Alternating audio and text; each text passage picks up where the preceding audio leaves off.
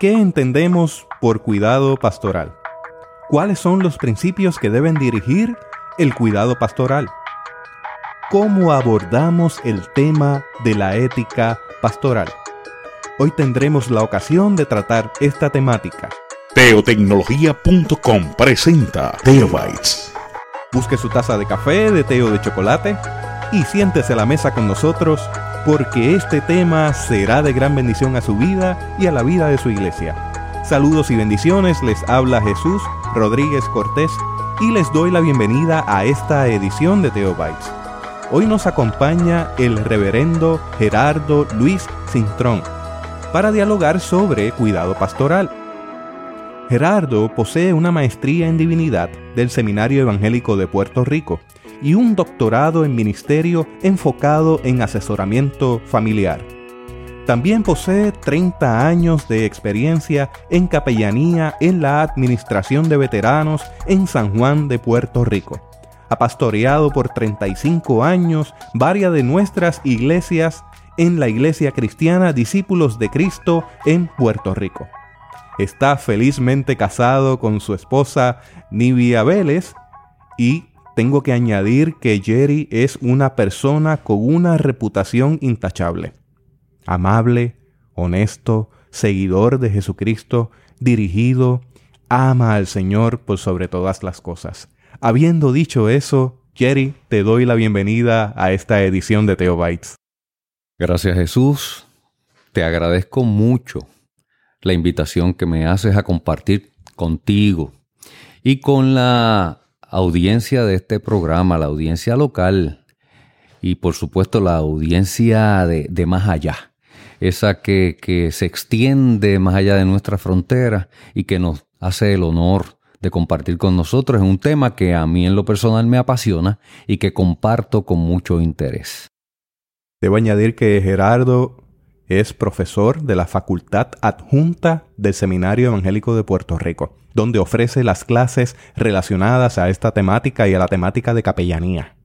Así que Gerardo, gracias por esa contribución que no solamente has hecho a nuestra iglesia, lo haces en términos generales en las denominaciones y ahora lo vas a hacer a nivel mundial. algo que compartimos con mucho amor. Muchas gracias, Jesús. Comenzando a definir las cosas de manera progresiva.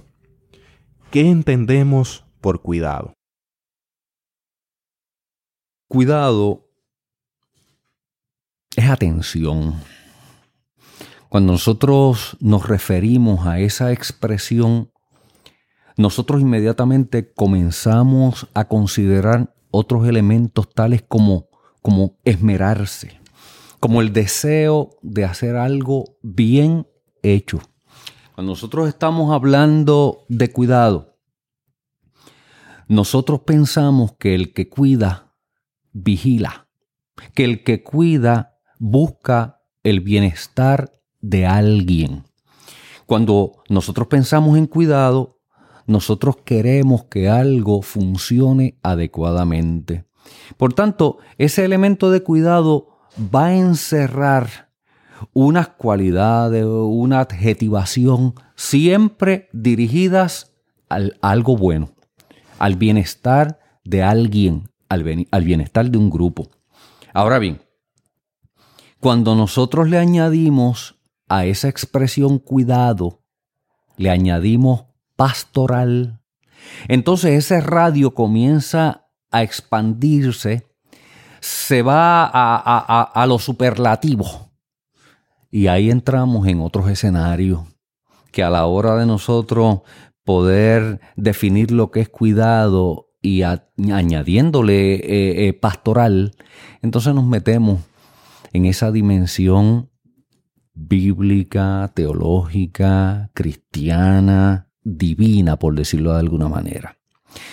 Yo le añadiría, si me lo permite Jesús, que, que el documento bíblico al que al que nosotros siempre hacemos referencia, que es para nosotros el referente por excelencia, va a utilizar la expresión pastor. Y cuando nosotros en el Antiguo Testamento nosotros utilizamos esa expresión ra en hebreo, nosotros estamos describiendo cuidado. Así que nosotros hablamos de cuidado pastoral y la misma escritura va a sostener esa expresión porque en la escritura el cuidado es alimentación. Es alimentación, es dar de comer. En este caso particular, si tú lo vas a ver en el Antiguo Testamento, la expresión puede ir dirigida al rebaño. Tan sencilla como eso. Por ejemplo, así nos habla Génesis. Génesis en el capítulo 29. Ahora, uno sigue viendo cómo se va ramificando esa expresión y no se limita solamente al rebaño, porque también el Antiguo Testamento tiene una connotación espiritual. Pero volvemos a lo mismo, cuidar es atender, cuidar es alimentar.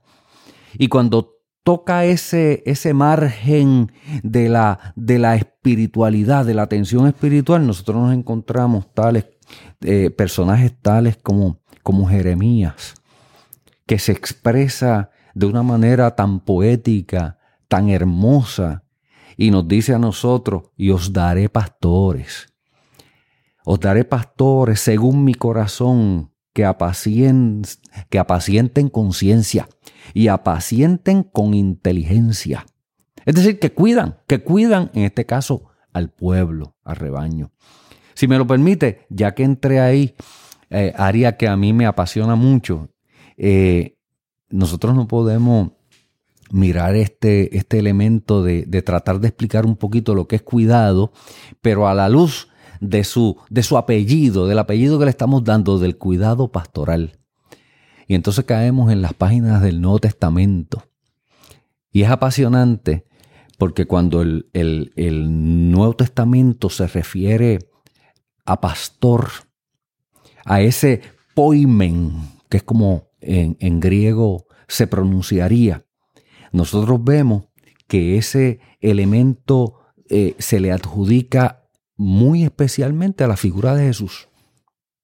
Es decir, Jesús es visto como pastor. Bueno, tanto es así Jesús que nosotros tocamos el Evangelio de Juan por allí, por el capítulo 10, y Jesús mismo se presenta y dice, yo soy el buen pastor. Es decir, yo soy el que cuida, yo soy el que alimenta, yo soy el que atiendo, yo soy el que procuro por el bienestar. Por lo tanto, cuando nosotros queremos en alguna medida abordar el concepto inicial, cuidado pastoral, pues cuidado pastoral es buscar con solicitud la atención de aquello que, que nos acompaña, que aquellos que tenemos por delante.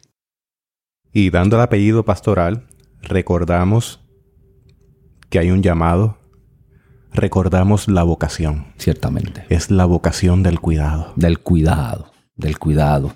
De, de, ese cuidado que se refiere a la atención integral. Eso, eso, es bien importante. Yo trato siempre de puntualizar lo que debemos entender por cuidado pastoral. Porque el cuidado pastoral es esa atención integral integral que proporciona toda la comunidad de fe. Y eso es bien importante y lo quiero destacar si me lo permite, porque por alguna razón se van creando estas concepciones que a mi entender deben ser revisadas. Porque para muchos eh, cuida la figura pastoral en la iglesia, el pastor o la pastora. Claro que sí, Claro que sí, claro que eh, aquel que ha sido vocacionado en, la particular posición de, de, lo que llamamos pastor o pastora, el ministerio pastoral, cuida. Sí, pero nosotros no podemos limitarlo a eso, porque cuida toda la congregación, cuida la comunidad de fe. ¿Cómo cuida? Pues cuida a través de sus ministerios. Cuida a través de las diversas actividades que se crean en la iglesia, es decir, las actividades que desarrolla la iglesia, la que tú puedas entender como la más eh, pequeña, la menos notable, esa actividad por generarse dentro de la comunidad tiene que tener un fin y el fin es la atención integral la atención integral, aquel que acude, aquel que es parte de esa comunidad, que debe ser cuidado o debe ser cuidada por todos y todas, de forma tan que ese cuidado le haga entender a ese ser humano que es importante, que hay interés en él, que hay interés en ella. Porque cuidar en última instancia a Jesús es parte de ser cristiano. Es parte de ser cristiana. Es esa vocación que tenemos todos y todas a servir al otro o a la otra. Es un enfoque entonces comunitario del concepto del cuidado. Por supuesto. No puesto solamente sobre unos hombros. En todos. En, todos los componentes. Porque mira, hay que pensar a la hora de, de nosotros mirar, analizar y entender la vida cristiana. Hay que entenderla también en lo plural. Hay que entenderla, entenderla también en lo comunitario porque ese es, ese es el gran peligro, ese, esa, es el, la gran propuesta que tiene esta sociedad. La singularización. Ese elemento de, de el yo, la persona, como único objeto de atención, lo que nos hace perder en gran medida la pluralidad la responsabilidad común. Así que para mí es importante que, por ejemplo, mis estudiantes puedan entender que deben crear una dinámica en sus congregaciones para ser partes a todos y responsables a todos y a todas del cuidado común, de cuidarnos todos eh, con amor y respeto. Y eso del cuidado común, el cuidado comunitario, me lleva a pensar en un tema que quizás no está contemplado, pero que es una realidad. Tenemos una figura pastoral involucrada en un cuidado intensivo a la que se le ha puesto una carga sobre sus hombros, dejando claro que no solamente deben estar sobre esos hombros, pero la tendencia es esa. Entonces, hay algo que se puede manifestar y es el desgaste. Correcto. Un desgaste por compasión que experimenta una persona que cuida a un enfermo. Correcto. Entonces la figura pastoral está propensa a eso también. El cuidador, el cuidador debe cuidarse. El cuidador debe, debe cuidarse. Eso es importante porque nosotros podemos caer en ese, en ese falso concepto que drena, drena energías emocionales, drena energías eh, físicas, de creer que nosotros tenemos el control de todo, inclusive de la atención eh, como elemento indelegable, absoluto, pues hay que tener cuidado. Primero, primero, porque nosotros en nuestra función de liderato pastoral debemos propiciar siempre que los demás se integren y puedan de esa manera llevar a su máxima expresión sus talentos y dones. Así que una forma que nosotros tenemos de aportar a la vida comunitaria es poder crear los espacios para que los demás entiendan no tan solo su responsabilidad, sino que están capacitados por Dios en talentos y, dones para el ejercicio de los mismos, lo que evitaría en gran medida precisamente que se drenen las fuerzas y el cansancio y el agotamiento que se conoce como el agotamiento del buen samaritano. El buen samaritano que hace todo, todo, todo y en el proceso se va drenando. Ahora, yo quisiera, si me lo permite, eh, utilizar esa coyuntura para dejar claro el objetivo del cuidado pastoral que prodiga, que ofrece, que ejerce la comunidad de fe. Y no es otra cosa, mira, que aportar al crecimiento. Ese, ese es el cuidado. El objetivo del cuidado es aportar al crecimiento aportar a la madurez, aportar a la plenitud del ser humano para que ese ser humano pueda desarrollarse, como hablamos ahorita integralmente, pues mira, pueda desarrollarse físicamente, pueda desarrollarse espiritualmente, pueda desarrollarse socialmente y emocionalmente. Cuando ese ser humano logra el desarrollo óptimo en áreas, en esas áreas de la vida, de lo que estamos hablando, Jesús, es de vida plena, de la plenitud de la vida. ¿Y qué busca? ¿Cuál es el objetivo del cuidado que ofrece la comunidad? Que los seres humanos sean plenos. No que los seres humanos estén desequilibrados, que los seres humanos no puedan encontrar esa, esa, proyección de plenitud que me parece que estaba en el, plan, en el plan primigenio de Dios, de que fuéramos felices. Luego entonces, este concepto de, de totalidad, lo que dirige a una acción de cuidado que hacemos todos, y ese asesoramiento que damos y ese cuidado se traduce en qué? En salud. En salud. Quizás una de las mejores y más sencillas maneras de entender salud es equilibrio. El que está saludable está equilibrado.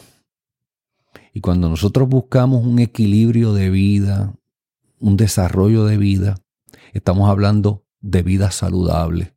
Y yo creo que eso es lo que debe hacer la iglesia.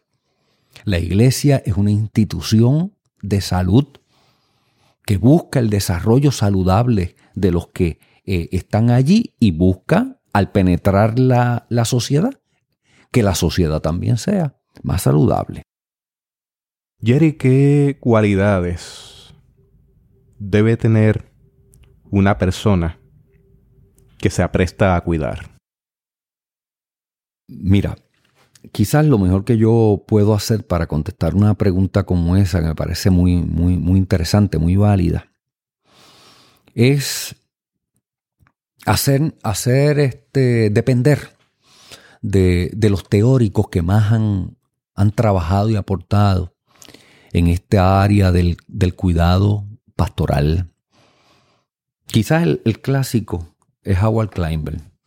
Yo creo que todo el que, el que toca este tema de alguna manera aterriza en los modelos eh, de salud que propone Kleinberg. Pero también hay otros como Charles, Charles eh, Traux y Kevin Michael, que han dicho que que hay cualidades que no, no son negociables, tienen que estar. A la hora de tú ejercer el cuidado, esas cualidades tienen que estar presentes en el que cuida. El que cuida, ya dijimos y hemos tratado de cualificar, el que cuida pastor, el que cuida pastora, el que cuida comunidad, entendido como comunidad. Y ellos, los teóricos, apuntan que nadie cuida si no tiene empatía eso es indispensable. Porque es, la empatía la que nos permite, por decirlo de alguna manera, crear una sintonía con el otro, con la otra, particularmente con el otro, con la otra, que vive su momento difícil, que vive su momento angustioso. Entonces, si yo no, no, no, me, no, me, no me sintonizo Estoy utilizando los conceptos que tú manejas muy bien como un, especialista en este campo de, tecnológico. Eso es eh, frecuencia resonante, no, no eh, resonar. Magnífico, pues, pues. La entrada en fase. Pues ese elemento, ese elemento de, de yo poder eh, encontrarme con el otro. Eso que ellos dicen empatía es importante. Los teóricos hablan de que no puede ausentarse en nadie que pretenda eh, eh, ejercer cuidado sobre otros, no puede faltar el afecto. El afecto, el afecto no es otra cosa que el amor. vamos, a, vamos a traerlo en, en la jerga, en las palabras conocidas para nosotros. El que ama, pues el que ama cuida. El que ama, protege. Y yo creo que, que eso es fundamental y, nuestros oyentes saben de qué estamos hablando. Y, y como tercero, aunque hay varios, lo que pasa es que los elementos de tiempo que siempre eh, están presentes en diálogos como este, pero no debe eh, faltar nunca el ser genuino. Ese, ese, ese elemento es fundamental porque ser genuino es ser sincero. ser, ser genuino es ser franco. De lo que estamos hablando entonces de una relación basada en la honestidad.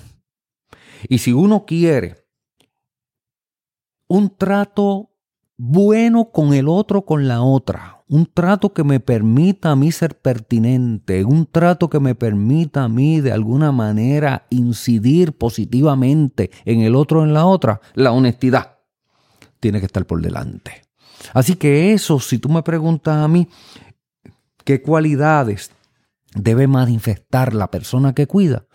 Pues yo haciendo uso de esos elementos que traen los teóricos, te diría que esos tres son fundamentales, fundamentales. Por ejemplo, nosotros pudiéramos decir que ninguna acción de cuidado pastoral pueden llevarse a cabo si no existen unos principios. Estoy tratando de, seguir ese, ese elemento que colocas en la mesa para el diálogo, porque tienen que haber unos valores. De la misma manera que hay unas cualidades, hay unos valores que deben estar presentes en aquellos que cuidan. Mire, reconocer la dignidad del otro ser humano es un valor que no puede ausentarse. Mira, ese, ese otro ser humano puede, puede estar maloliente, puede estar andrajoso, puede tener una condición física eh, que uno de inmediato le impacte su precariedad. Óyeme, pero una cosa es cierta, es ser humano y es digno. La dignidad del ser humano no, no se mide por su ropa, e inclusive ni por su estilo de vida. Puede tener un estilo de vida lastimoso, cuestionable si tú quieres decir, pero es digno, porque es ser humano. Y partiendo de esos valores cristianos, pues tiene dignidad porque es hechura de Dios porque es creación de Dios. Y eso en sí mismo le da una dignidad. ¿Qué valor nosotros o qué principios resultan fundamentales a la hora de uno, pues, querer aportar en este cuidado? Bueno, hay que creer en el potencial del otro.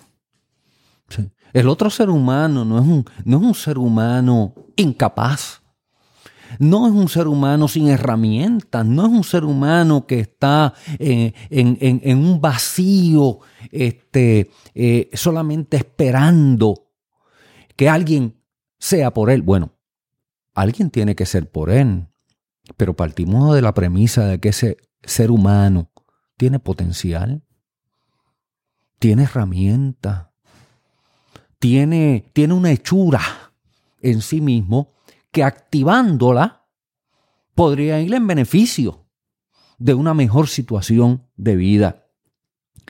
¿Y qué hace el cuidador? Procura la activación de ese potencial. Nosotros aportamos para que ese otro ser humano pueda de alguna manera entender, activar los recursos humanos que tiene en favor de que la situación que le atrapa o la situación que lo menoscaba pueda ser superada. Eso me lleva a pensar que en ocasiones tú tienes situaciones donde se espiritualiza la escena inmediatamente y no se toma en consideración eso que tú estás mencionando. me, lleva a pensar eso, siendo enfático en que no todo se puede espiritualizar inmediatamente. Mira, hay unas cosas que son básicas y hay que entenderlas. Yo tengo el privilegio por parte del Señor de, de trabajar hace 30 años pues con pacientes con diferentes situaciones de vida, muchas de ellas muy tristes, y muy particularmente me, me, he dedicado a atender pacientes psiquiátricos, pacientes con, con traumas emocionales. Aún esos pacientes, yo debo entender cuál es mi función. Mi función es dar una ayuda, es dar una asistencia, es brindarle a otro ser humano la ayuda y la asistencia que le permita a él o a ella tomar unas decisiones o hacer unos ajustes que les resulten en un cambio positivo y beneficioso. Lo que te estoy tratando de decir, lo que estoy tratando de comunicar es que yo no camino por ellos. Yo ayudo. Yo trato de aportar, pero sin sustraerle a ellos la responsabilidad que tienen de entender su situación.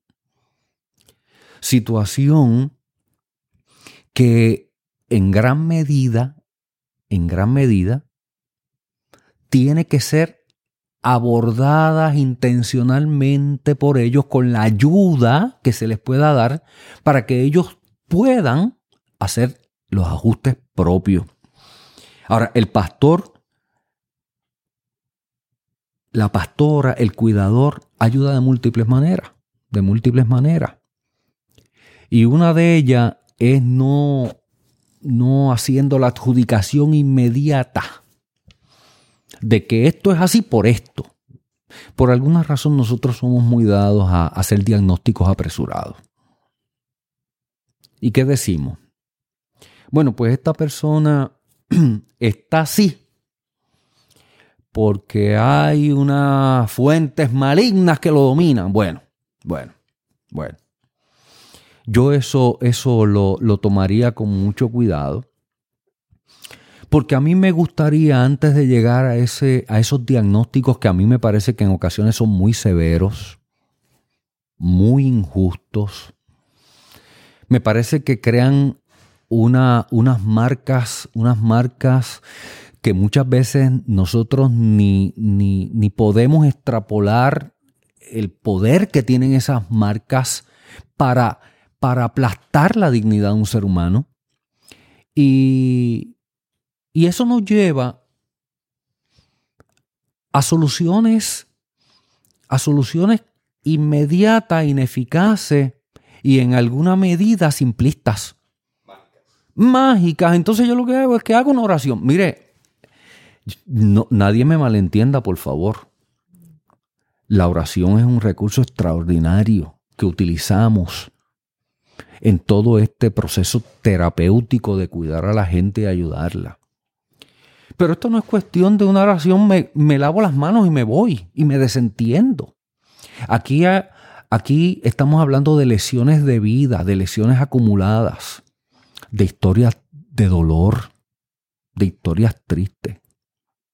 Y lo que, y lo que ha tomado años en destruirse, en menoscabarse, necesita prácticamente el mismo tiempo para uno sanar levantarse, hacer acopio de energías que se han ido restando en las luchas diarias para ponerse en pie ante la vida, ante uno mismo, ante la gente que ama a uno. Y sin duda el cuidado pastoral busca ayudar en esos procesos, en esos procesos que muchas veces tienen que integrar otras disciplinas, ¿ok?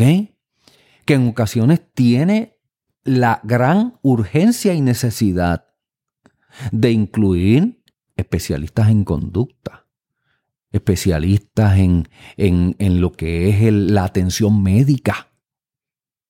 Y eso en una suma común, dirigida a que ayudar a un ser humano trae unos logros extraordinarios. Yo soy testigo todos los días de gente que me abraza, que viene donde mí a contarme cómo, cómo su historia de dolor lo llevó literalmente al borde del precipicio. Pero haciendo los ajustes necesarios, contando con los favores de gente buena que les rodean, contando con, con congregaciones que saben hacia dónde eh, eh, deben dirigir su función de cuidado, de pastores y de pastoras que están claros en lo que están haciendo. Hoy son personas distintas, hoy son personas mejores, hoy son personas superadas, hoy son personas transformadas. Y ese elemento de, de conversión procesal, de conversión que se logra con mucho esfuerzo, lo han estado logrando y hoy presentan esa historia eh, transformada como su ofrenda en el altar para agradecer a Dios lo que ha hecho por ellos. En ese cuidado pastoral, si tú me preguntas específicamente qué ayuda nosotros podemos dar, Mire, nosotros podemos ayudar mucho en la reducción de ansiedad. Hay mucha gente tan ansiosa, tan asaltada por las, por las situaciones. Eh, nada más, nada más abrir la prensa de hoy. Eh, el que tenga un poco de duda sobre eso, que yo le pido que en algún momento dado eh, del día prenda la radio y vea el asalto al que somos sujetos con el tipo de noticia que se nos da y la forma en que se nos da. Pues esas son la gente que se acerca a nuestras congregaciones o son la gente que nos encontramos en el camino, que nos encontramos en la marcha, en los compañeros de trabajo.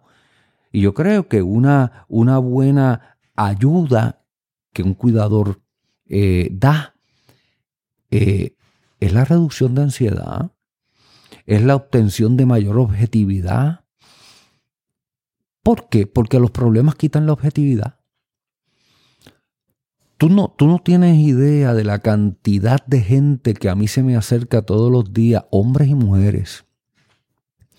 Y lo primero que me dicen es, te lo voy a decir crudamente, disculpa eh, si esto es muy crudo, pero me dicen, yo no sirvo para nada. O yo no valgo nada. Pues esas son lecturas muy subjetiva.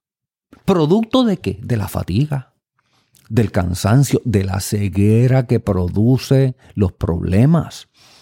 Los problemas son algo así, particularmente los problemas cuando ya saltan nuestras emociones, nuestra psiqui.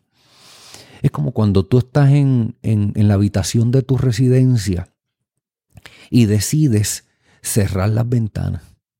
Entonces tú comienzas a girar el operador de la ventana y tú vas a notar que cada vez entra menos luz. Pues así son los problemas.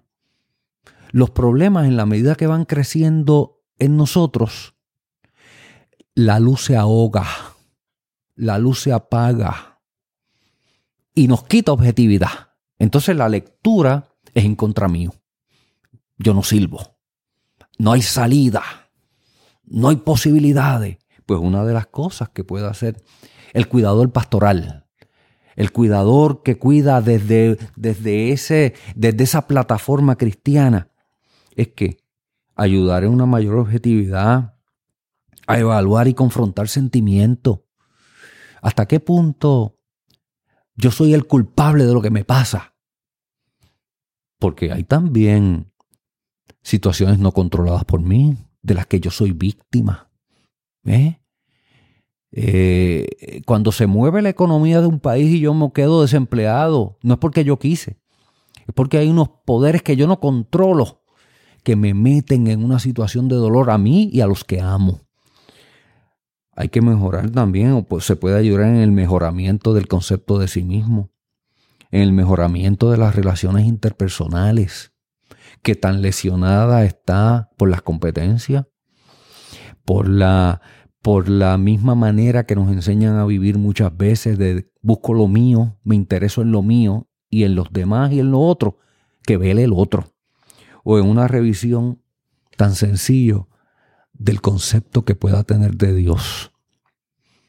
Una de las cosas que pasa cuando el problema me abruma es que empiezo a hacer lecturas de mi fe y de mi relación con Dios.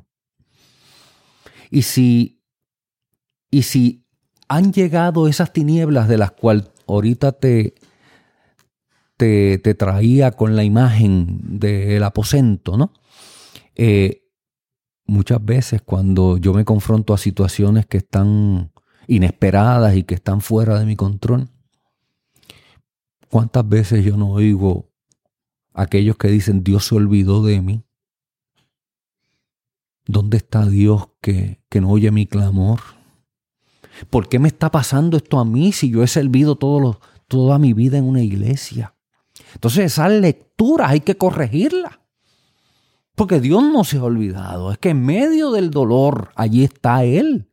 Pero nosotros tenemos que ayudar en ese proceso porque es parte de nuestro cuidado. Es parte de eso que decíamos al principio, de, de atención solícita. Aquel que pasa por un momento difícil. Eh, el cuidado pastoral cuenta con su fortaleza. Y esto es lo hermoso de, de estos campos, quizás por eso es que yo vivo tan apasionado de esto que llamamos cuidado pastoral o asesoramiento pastoral. Usted lo va a encontrar de, diferentes, de diferentes maneras en la literatura. Eh, estamos hablando particularmente de qué es lo que a mí me gusta, el cuidado pastoral. Eso, si tú me preguntas cuál es la expresión que a mí me, me favorece, me apasiona, me, me gusta, es el cuidado. Pues ese cuidado tiene una fortaleza, el cuidado que ofrecemos. ¿Qué fortaleza podría tener? Pues mira, por lo general, el cuidado que, que nosotros hacemos, los hacemos, lo hacemos con gente que ya tiene unas relaciones previas con nosotros. Óyeme Jesús, y eso es un montón, por decirlo de alguna manera, eso es mucho. Porque tú vas, o cualquier persona va, a un profesional de la salud, de la salud mental, vamos a, vamos a especificar. Tú vas a un psicólogo te sientas por lo general con alguien que tú estás viendo por primera vez. Tú sabes todo el camino que se tiene que andar en términos de confianza, de cultivo de confianza, para que esa persona necesitada, hombre o mujer, pueda comenzar a abrir su ser, a, a, a dejar saber su dolor con la certeza de que ese que lo está oyendo, que apenas conoce, que apenas ha tenido una cita o dos citas, ¿eh? Eh, va, va a entender lo que se le quiere decir. Pero eso no ocurre en el contexto de la comunidad cristiana. Porque por lo general se acerca a ti quién? Tu hermano, tu hermana, el que comparte en el coro, en la sociedad, al que tú le conoces eh, quién es la hermana, el familiar más cercano. Es decir, ya hay un camino, ya hay un conocimiento. Por tanto, cuando se acercó a ti, ya él tenía una lectura de tu persona.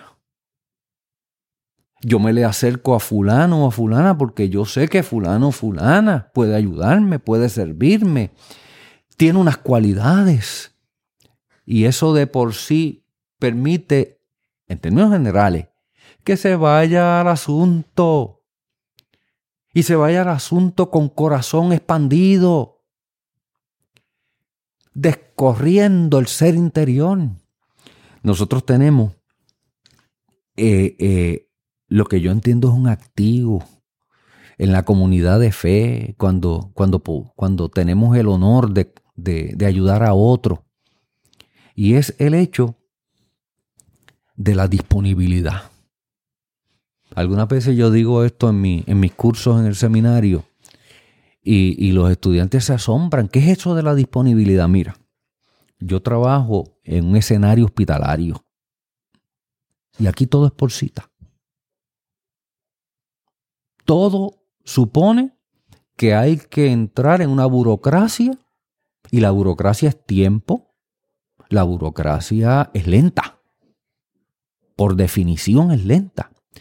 Entonces, una de las quejas mayores que tú oyes por ahí en los pasillos, me dieron cita para 30 días, me dieron cita para dos semanas, me dieron cita para tres semanas. Y lo mío es urgente. Lo mío es urgente, eso es una expresión que siempre parte del dolor. Cuando un ser humano se siente ahogado, la urgencia es la de él. Entonces tú vas a una sala de, emergencia y mi dolor es el más grande, porque es el mío. Mi, mi, situación es la más compleja porque es la mía. Yo no miro a la otra camilla, a la otra cama, y a lo mejor hay otro peor. No, no, no, no. No es peor porque es el mío. El de él lo está manejando. Entonces, tú te das cuenta que en nuestras congregaciones, en los espacios que nosotros cohabitamos, hay una accesibilidad y tú le dices a la pastora, pastora tiene cinco minutos, pastor tiene cinco minutos. Tú le dices al hermano a la hermana, yo puedo hablar un momentito contigo. Y eso es prácticamente inmediato. La accesibilidad está ahí, está levantar un teléfono encontrarme en el coro con el hermano que canta al lado mío y ya yo voy a tener a alguien que me puede extender la mano. Cuando le digo, me está pasando esto, tengo esta necesidad, tú me podrías ayudar y no tengo que hacer cita. Está ahí y eso es un activo.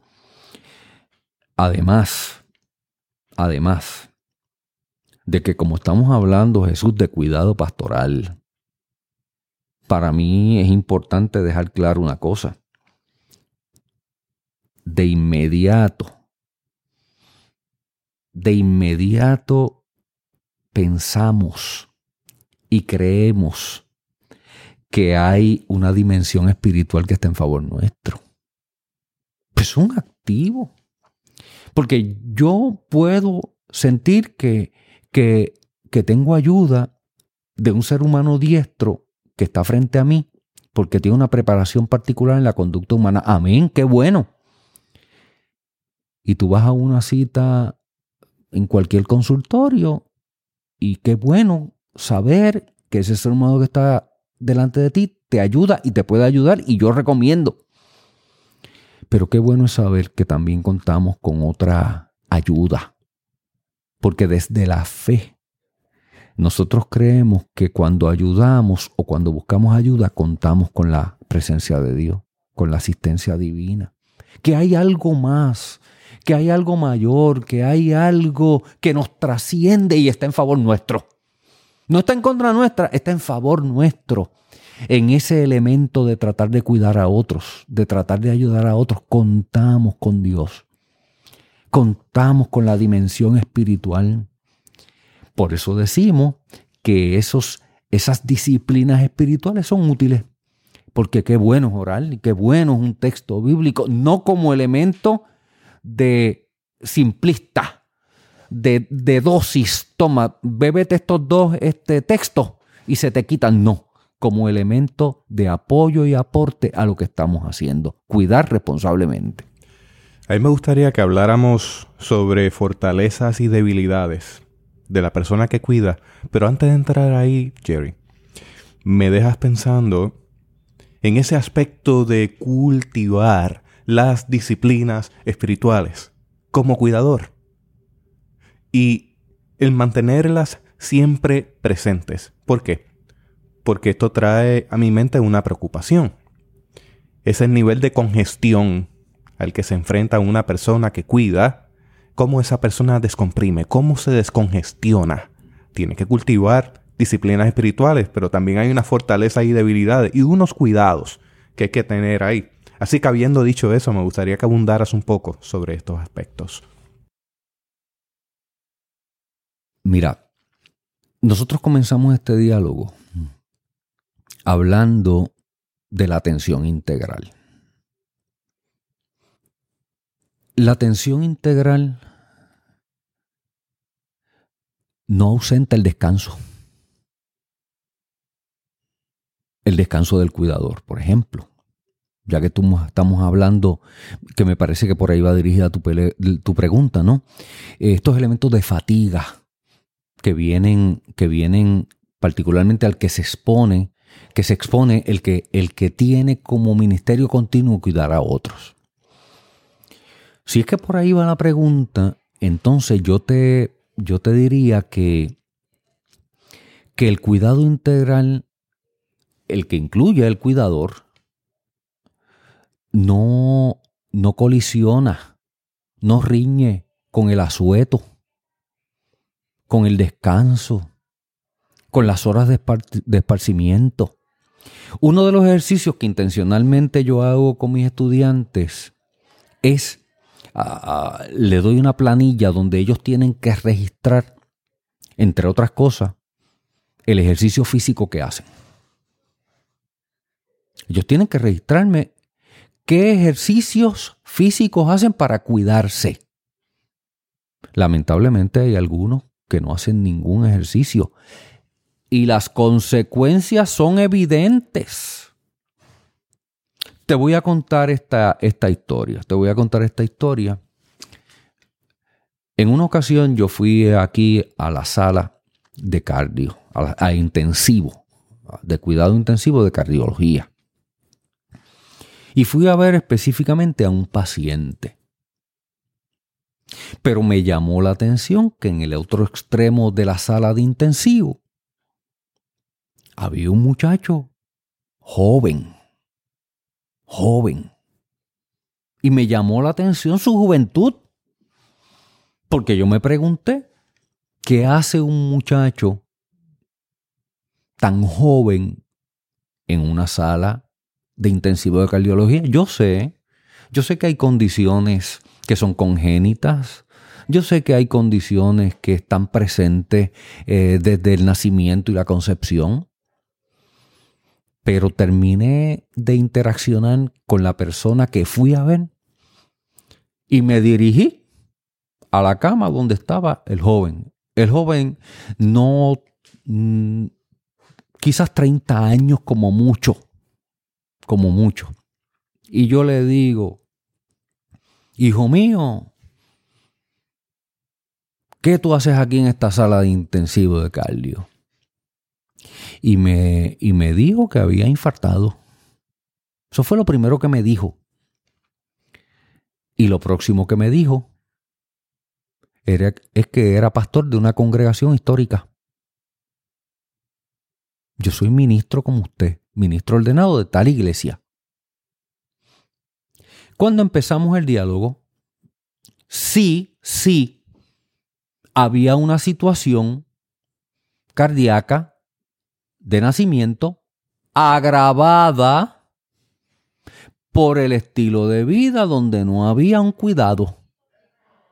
Entonces, entonces, nosotros no podemos obviar eso si es que queremos ser eh, cristianos, hombres y mujeres, pastores y pastoras, si tú quieres, con salud, que promulgamos, que aconsejamos a los demás salud, pero entonces nosotros fallamos en cosas básicas. ¿Dónde está nuestro tiempo familiar? Porque el cuidado y el ejercicio del ministerio no puede ser a costa de no acompañar a mis hijos, de no acompañar a mi esposa, de no sacar tiempo de calidad para encontrarme con los míos porque con ellos yo también tengo una responsabilidad. Y si le vamos a adjudicar lo que decíamos ahorita, y ellos no comen, no comen de mi afecto, no se alimentan de mi tiempo, pues entonces nosotros tenemos que atender eso y atenderlo intencionalmente. Así que esa planilla es muy reveladora y muchas veces nos reímos muchísimo en el salón y otras veces nos frustramos y lloramos. Porque vemos una muy mala administración de lo que son los elementos básicos que traen balance. Balance, volvemos otra vez, es salud. Pero entonces tenemos unos cuidadores que por, por un entendimiento de que, de que el ministerio depende de ello, bueno, en gran medida depende de unas cosas nuestras, pero el ministerio, ese elemento divino no, tenemos, no podemos olvidarlo. El otro, Dios y el otro también tienen un grado de responsabilidad que por más que yo me desgaste, ellos lo tienen que cumplir. Te había dicho eh, que, que había unos elementos que a mí me parecían fortalezas a la hora de cuidar, pero permíteme decirte uno que a mí me parece que no es que, que sea eh, una debilidad, no lo es. Áreas de oportunidad. Pero son desafíos, exactamente, áreas de oportunidad. En ocasiones, una de las, de las mayores resistencias que tenemos o que manifiestan aquellos a que les vamos a, a otorgar nuestro cuidado es precisamente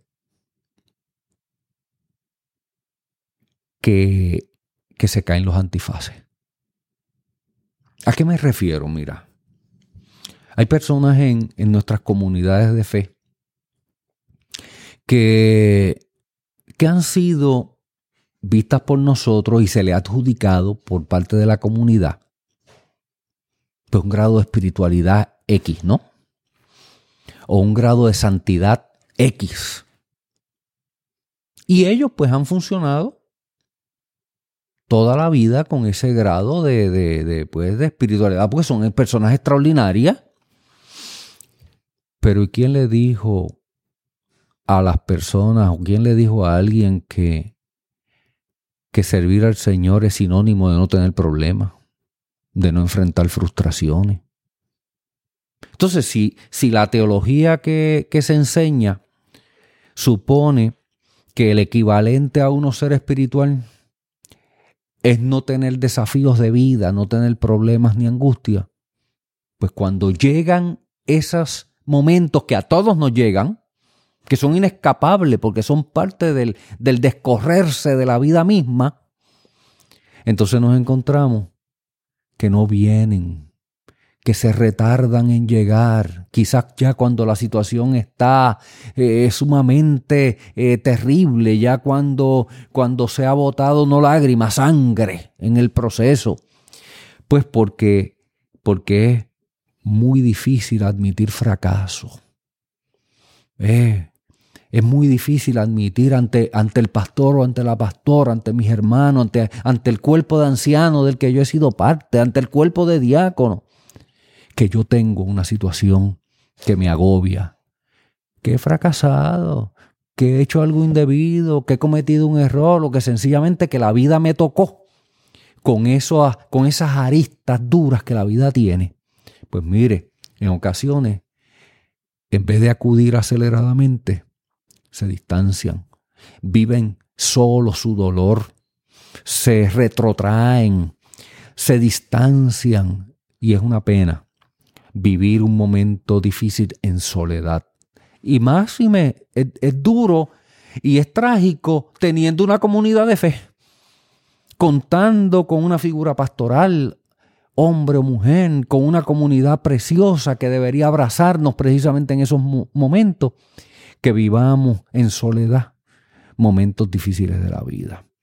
Eso es lo que yo te diría que es el desafío y es lo que tenemos que enseñar para que nuestros hermanos, no importa lo que pase, sepan que hay puertas abiertas para recibirlos con abrazos y llorar con ellos la situación que, que pueda acontecer. A mí me gustaría que tratáramos dos temáticas ya al cierre de esta edición. Una de ellas es hablar un poco sobre las características que tiene una comunidad que cuida. Y volvemos a hacer el énfasis. Esto del cuidado pastoral trasciende de una sola figura a incluir toda una comunidad de fe que es parte del cuerpo de Cristo. Y es el cuerpo de Cristo en movimiento dinámico, donde cada parte está donde tiene que estar en el momento en que tiene que estar. Así que esas características me gustaría que las profundizáramos antes de entrar finalmente a hablar de aspectos éticos, porque yo creo que eso es muy importante y muy apremiante en esta discusión. Mira, Jesús, para que una comunidad sea cuidadora, para que una comunidad pueda ofrecer adecuadamente el cuidado a sus integrantes, tiene que ser saludable. Porque si no es una comunidad saludable, ¿qué salud va a impartir? Ahora, una comunidad saludable fomenta una adoración saludable. Fomenta una adoración con sentido de pertenencia, con sentido de identidad. ¿De identidad de qué? De que somos pueblo de Dios.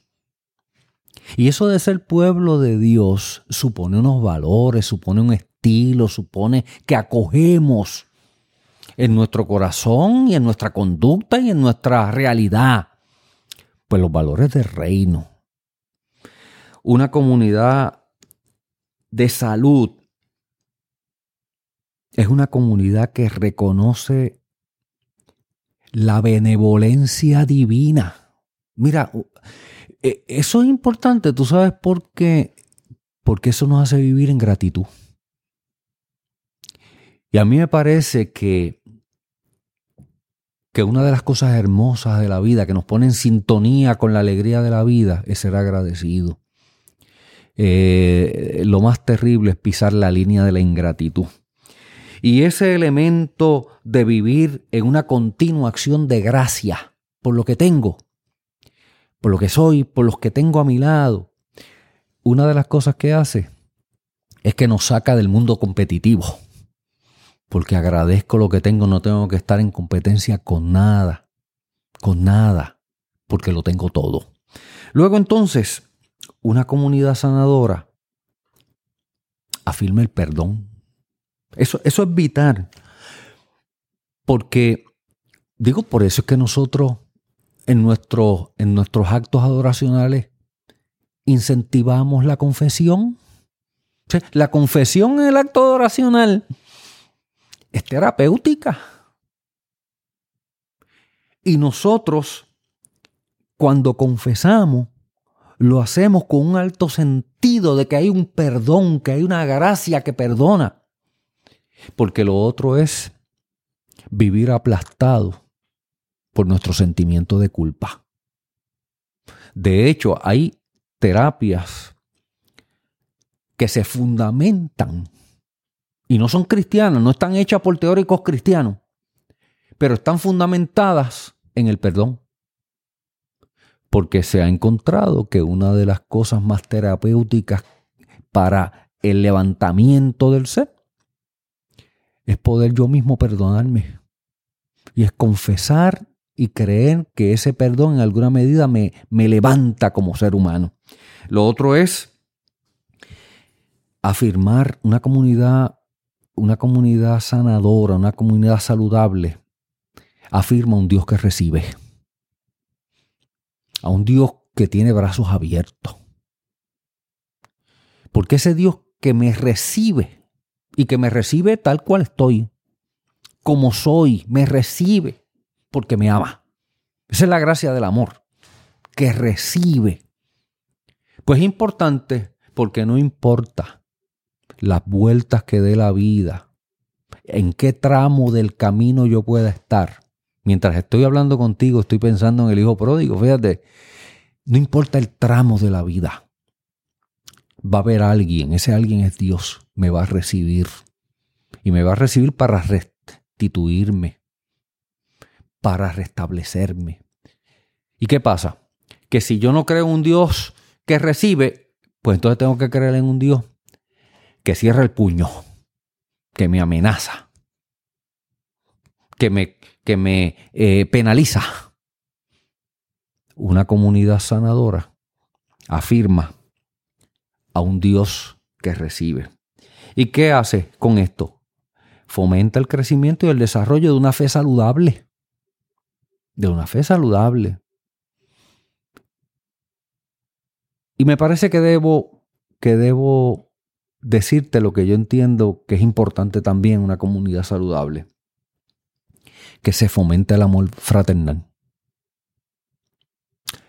¿Y cómo se fomenta? A través del compañerismo, de la solidaridad, de la mutualidad. Porque la experiencia de encuentro comunitario es celebrativa. O sea, yo no camino a la iglesia como si caminara el paredón. Yo no camino a la iglesia, o no debería caminar a la iglesia como camino al, al, al lugar del fusilamiento, al cadalso, a la guillotina. Y lamentablemente hay unas estructuras, hay unas concepciones que tú oyes hablar y, tal parecería que la reunión festiva del encuentro de los, de los redimidos parecería el lugar de, de los plañideros, donde la vida se agota. Así es que la comunidad de salud no tiene un liderato de control, que sería lo contrario, un liderato de control que resulta ser la autoridad última y definitiva, cuasi divina, que decide quién es y quién no es. No, ahí no hay salud. No hay salud cuando el ambiente lo que hace es debilitar mi autoestima. No hay salud cuando, cuando se destruye, se desacredita, se ridiculiza al que difiere. Entonces tú, tú no puedes diferir. Me has dejado pensando en que ese ámbito toma unas dimensiones digitales y de cómo esas dimensiones digitales envenenan en ocasiones por las dinámicas que se dan. Claro. La comunidad de fe. Y eso es material para otro, para otro podcast. Pero lo tengo ahí bien presente. Porque es que sencillamente todo lo que estás mencionando es dinámica de iglesia física y también dinámica de una iglesia virtual. Mira, eh, yo, yo me he encontrado en lugares, y lamentablemente te lo tengo que decir, donde, donde se devalúa la espiritualidad del otro por la sencilla eh, razón de que difieren algo. Entonces, ¿qué se le dice? Yo te voy a decir lo que, por ejemplo, lo que yo he oído. Este no es espiritual. Este, esta persona no, no está acreditada. Pues lugares así enferman. Y donde se enferman, no puede haber cuidado, porque el cuidado precisamente es eso. Por eso es que a una persona que ha estado en este ambiente por mucho tiempo, donde, donde se le ha privado de alguna manera, hay que volverlos otra vez. Hay, hay que volver a hablarles de, del amor perdonador. Hay que volver otra vez a, a decodificar y a sanar una autoestima lesionada. Y esa es la tarea del cuidador cuando recibe a alguien que viene de un ambiente que ha sido lesivo para su salud espiritual. Tú, me, propusiste hablar un, poquito de, de, reclamo ético que, tiene el cuidado. Eso, es un tema vasto, este Jesús. Déjame ver cómo yo puedo en, en una o dos expresiones este, apuntalar quizás lo, lo que yo puedo entender que debe ser parte de, de, de respeto, de, de, reclamo ético que le hace el que cuida. Mira, el cuidador, el cuidador, el cuidador pastoral, tiene ante sí un reclamo ético grandísimo de confidencialidad. Y eso es un reclamo importantísimo. Porque si no hay confidencialidad,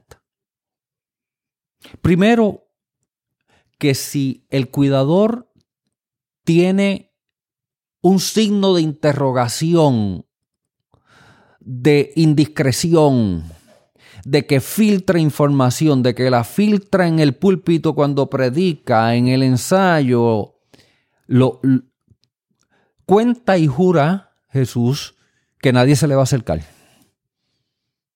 Porque nadie descorre su intimidad para que después esa intimidad, el contenido de lo dicho, sea voz populi, se haga escarnio. A mí me parece que eso es una cosa eh, terrible.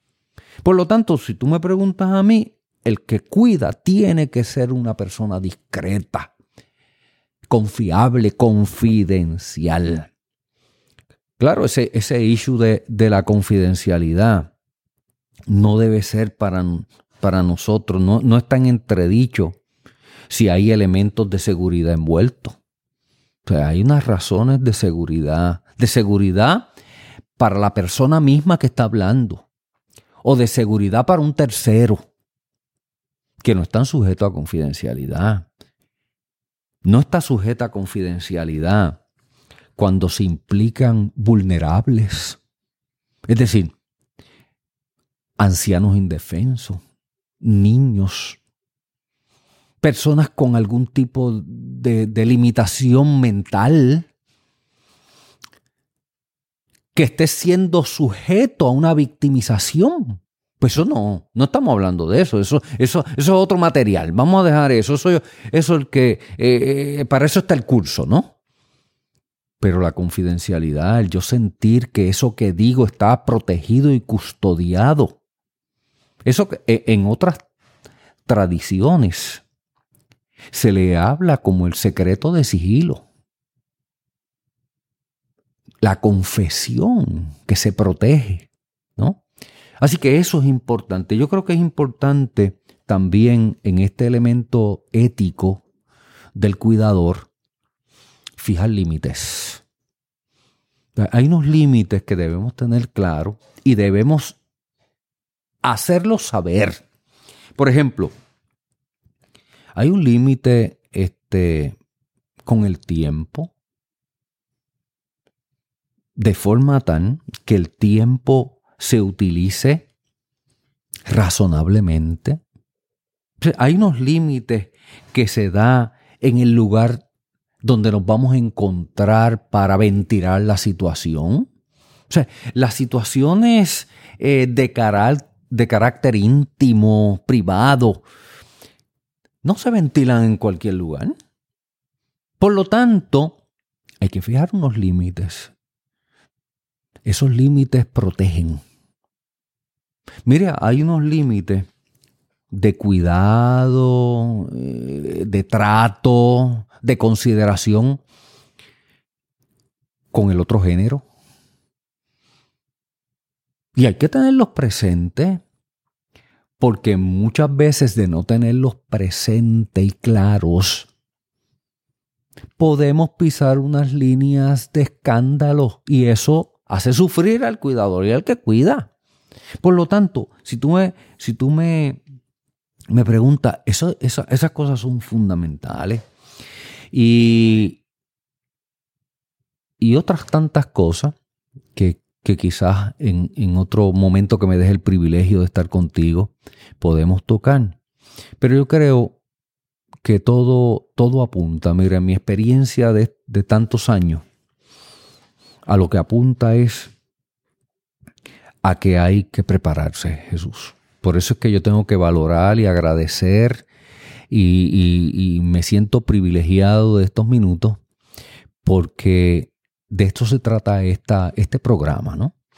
De, traer a, a, consideración la urgente necesidad que tenemos de prepararnos. Porque prepararnos va a hacer más efectiva nuestra acción. Y una acción efectiva es la que ayuda en la salud. Yo conozco mucha gente muy buena, muy buena. Esto, esto no es cuestión, Jesús, de una adjudicar maldad. Yo he conocido gente muy bien intencionada, gente muy noble, pero sin herramientas para ejercer un cuidado efectivo con el consabido riesgo de que podemos hacer más mal que bien si nos mueve solamente nuestra intención y esa intención no está acompañada de unas herramientas, de unos parámetros, de unas coordenadas que nos permitan ser efectivos. Porque eso sería igual que yo bajar y darle al niño al niño, al primer niño que me encuentra, al primer infante que me encuentra, un bisturí y meterlo en la sala de operación y decirle a una persona, opera. Bueno, puede tener muy buena intención, pero yo creo que no se va a lograr mucha salud de esa manera.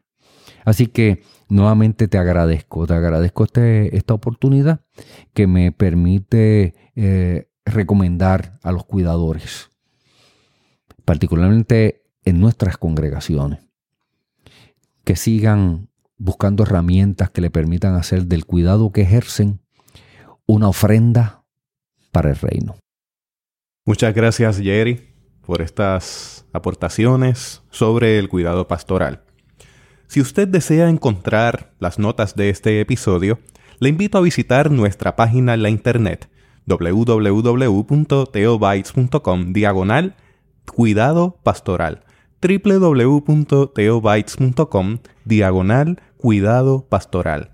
También le invitamos a compartir este episodio con otras personas que usted sabe le será de gran bendición como lo ha sido para su vida y para la nuestra. Hasta aquí esta edición de Teobytes. Gracias por darnos el privilegio de llegar hasta ustedes a través de las redes informáticas. Será hasta el próximo episodio. Que la paz y la gracia de nuestro Señor Jesucristo sea con ustedes.